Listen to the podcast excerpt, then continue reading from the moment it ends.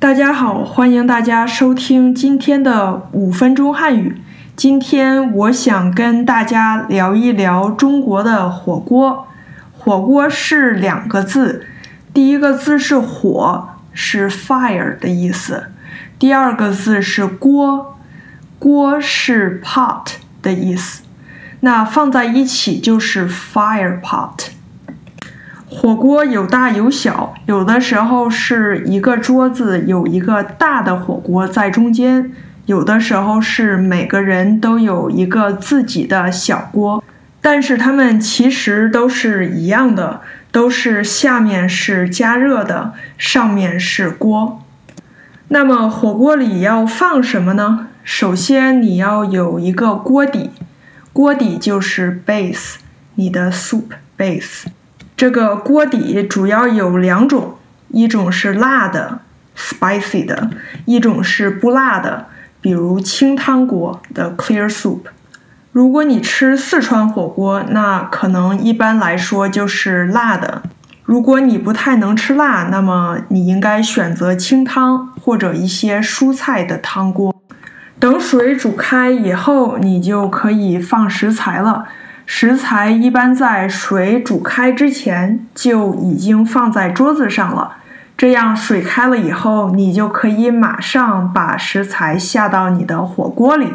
火锅里面一般下肉和蔬菜，比较常见的蔬菜有青菜、大白菜、菠菜、空心菜、西兰花、土豆、萝卜什么的。如果你不是完全吃素的话，你还可以下肉和海鲜，比如说虾、鱼、鸡肉、羊肉什么的。这里的鸡肉、羊肉、牛肉一般都是切成薄片的，这样的话比较容易煮熟。当然了，不同的食物煮的时间也是不一样的，有的青菜会很快。有的肉类或者土豆就要煮的时间稍微长一点。等到你的食物煮好了以后，你就可以蘸酱 （dipping sauce），然后享受你的食物了。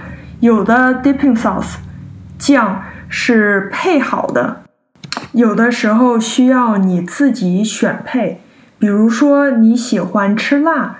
那你就应该在你的酱里多放一些辣椒了。如果你去饭店的话，它可能会有一个自助台，一个 s o u t h bar，你可以在那里配自己的酱。那火锅有什么优点呢？我觉得火锅有两个优点，第一个就是它老少皆宜，谁都可以吃火锅，大家围在桌边一起吃。只要吃自己喜欢的就可以了，大家没必要都吃一样的。火锅就像一个小的自助餐，buffet 可以满足所有人的口味。其次，我也觉得吃火锅很简单方便，你只需要一个锅、一些水，加上买好的锅底，然后你也可以买好调料。最后，你只要准备一些干净的肉和蔬菜，切好放在桌上就可以了。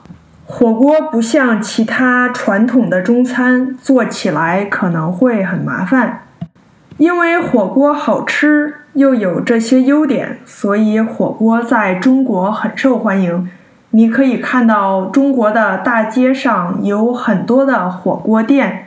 如果你有中国的朋友，他们也可能会邀请你去吃火锅，你不如去尝试一下。那今天就聊到这儿，谢谢大家的收听，再见。